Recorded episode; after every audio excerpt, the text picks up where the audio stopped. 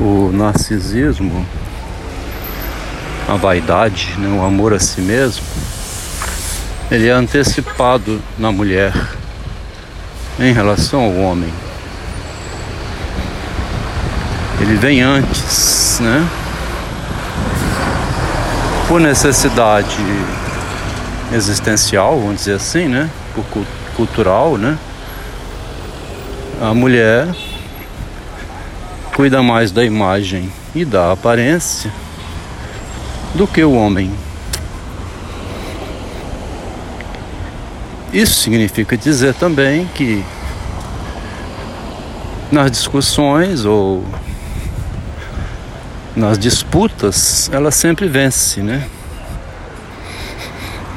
Ela sempre vence porque a razão narcísica, né? A razão que sustenta a vaidade da mulher, essa razão se articula em torno da defesa dela. É impossível vencer uma mulher numa discussão racional. Ela envolve rapidamente argumentos irracionais que perturbam qualquer pessoa sóbria, que fica nervosa, que que não aguenta, né? Não suporta. Que tem dificuldade de sustentar o equilíbrio racional, racional diante de uma razão que é, rebola, né? Uma razão que rebola. Dança para um lado, dança para o outro, né? Diz que 2 mais 2 é 3, é 5, é 8 o homem também faz esse tipo de movimento. Um contador, né, um, quando interessa ao homem, ele faz isso, é, calcula um pouco, né, uma forma de fazer isso no comércio, né, no, na corrupção, na luta pela sobrevivência, ele também altera mas é difícil que um engenheiro, né, um médico, né, uma pessoa responsável, um motorista de ônibus, uma pessoa no comando de uma função que depende da vida real dos outros e de si mesmo, é raro que ele é, faça jogo de cena, né? Esse famoso jogo que visa apenas enganar, né? Porque quem trabalha somente com a razão imaginária, os profetas, os religiosos, como disse ontem, os políticos, né? O Mahatma Gandhi, o Augusto Cury, né? Esses que vendem fantasias, os vendedores que enganam o comprador, né? Essas pessoas é, vão passar por dificuldades, porque é, há um limite, né? Tem um limite. Em 2000, marcou para mim uma capa da revista Você S.A. Né? Primeiro, você, depois o S e pontinho, o A, o pontinho. Você é uma sociedade anônima, então, né? A pessoa é um anônimo. A revista Você S.A. pretende colocar o ser humano como um cidadão global, né? um anônimo, sem pátria, sei lá, sem ética também, né? Porque ela pôs na capa de uma revista em 2000 a propaganda, o marketing, né? De um homem que vendia geladeiras para esquimó. O título era O Bom Vendedor Vende Geladeira, inclusive para esquimó. Bom, como eu não sou partidário dessa ética da enganação, vi ali um, problema logo, né?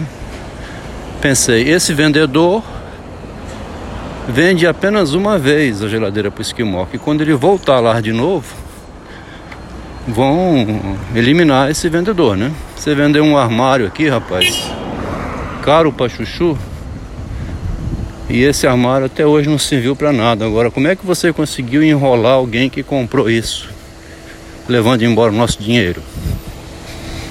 Né? Como? Ele vendeu.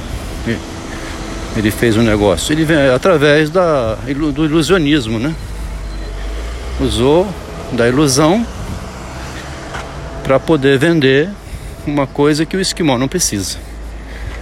Passados quatro anos, acho que foi em 2004 ou 2006, a Você SA corrigiu aquele tipo de marketing publicando uma crítica e é, a partir de um outro tipo de marketing, dizendo que a venda predatória destrói futuras vendas. Olha que interessante.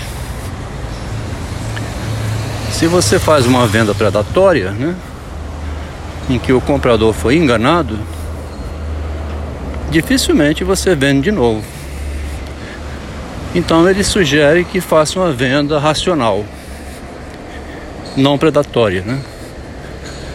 Uma venda não predatória, por exemplo, na psicanálise, o que, que seria um tratamento não predatório, né? É aquele que foi uma postagem de ontem em que o analista não sustenta com tanta firmeza a continuidade do tratamento do paciente. Quer dizer, vai chegar uma hora que o paciente vai descobrir o seguinte: eu estou sendo feito de idiota, né? E não tem mais nada a tratar aqui com esse analista, né? Tem 30 anos que eu venho analista. Que problema psicológico é esse que eu tenho? que tem 30 anos que eu estou resolvendo e não resolvo nunca. Aí ele começa a desconfiar e fica com raiva do psicanalista, porque foi feito de idiota, né? O psicanalista foi então um vendedor predatório, né? Agora a gente pode estender também para os relacionamentos que estão sendo chamados hoje de relacionamento tóxico, né? Ou relacionamento predatório, né? O relacionamento predatório, então, é esse que se sustenta numa enganação até o instante em que eu declaro que eu não preciso mais do outro. Ou o instante em que o outro percebe que estava sendo enganado. Seja num caso, seja no outro, né? Então, se eu percebo que eu não preciso e me livro, eu usei, abusei, fui um vendedor predatório, né? Sem ética, que dispensei o cliente meu que me amava. Ou o contrário, que também ocorre, a pessoa que estava sendo explorada, o abusado, né? O que sofreu com as consequências, ele começa a questionar, a duvidar, a ver que estava sendo é, explorado, né? Aí ele começa a entrar com a ironia, começa a fazer o vacilo e quem estava usufruindo começa a ficar assustado, preocupado, né? Porque a pessoa está despertando do logro. Agora vê como é que terminou esse áudio, né? O início disse que é, em geral, a mulher se antecipa, ela vem antes em termos de vaidade, mas não ficou nisso só. Na conclusão final aqui é que um vendedor qualquer, um homem também incluindo, né? Aí inclui a mulher e o homem, é, agem de modo predatório, inclusive o psicanalista e qualquer outro que abuso da confiança, né? Como disse o Adriano Rames ontem. O padre é honesto de dizer na cara do seguidor que ele está acreditando em quimeras? O padre não vai falar isso. Mas ele devia vacilar um pouco, né? Tem um padre aqui em Vitório Luque que é assim, ele vacila. Ele diz assim: não era tudo isso. Não era tudo isso. Ele joga dessa maneira. Ele deixa claro, né? Tá? Não era tudo isso. Você não precisa acreditar tanto assim na fantasia. É só uma direção, um guia. Não era tão verdade assim que Maria fosse virgem, não era tão verdade assim que Cristo ressuscitou dos mortos, não era tão verdade assim. Aí ele sai removendo esse peso exagerado da falsa verdade para remeter a gente a uma vida comum, a gente não se sentir tão pequeno diante de uma grandiosidade. É muito interessante. O Padre Luke tem doutorado em filosofia em Milão e na Alemanha, na Itália e na Alemanha. E dá aula na UF, se aposentou com 70 anos agora. Mas ele era um, talvez o único padre honesto que eu vi pregando de vez em quando na missa, quando eu ia assistir as missas dele, além, além das aulas também, né? na UFS. O tema do áudio aqui então ficou nisso, de que você, quando manobra com o imaginário e que o outro não percebe e que você está tomando o dinheiro dele ou o tempo explorando, imagina o Gandhi perguntando lá atrás: e aí, quantos que morreram no mês passado na luta contra a coroa britânica? Dois mil. Dois mil, né? Acho que dois mil ainda não perturba a política mundial, não perturba a rainha, não. Vão tentar empurrar uns cinco mil.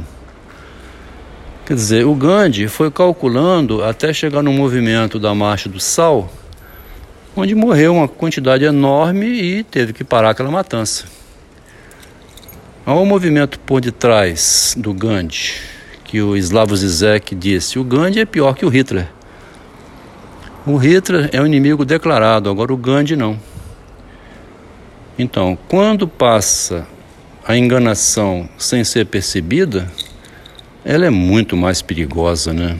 Muito mais perigosa. Então, o vaidoso mesmo é aquele que se antecipa, passando despercebido. Quando o outro descobrir, aí vai ter problema, né? Aí o outro que descobriu vai ter, vai, aí vai ter problema, né?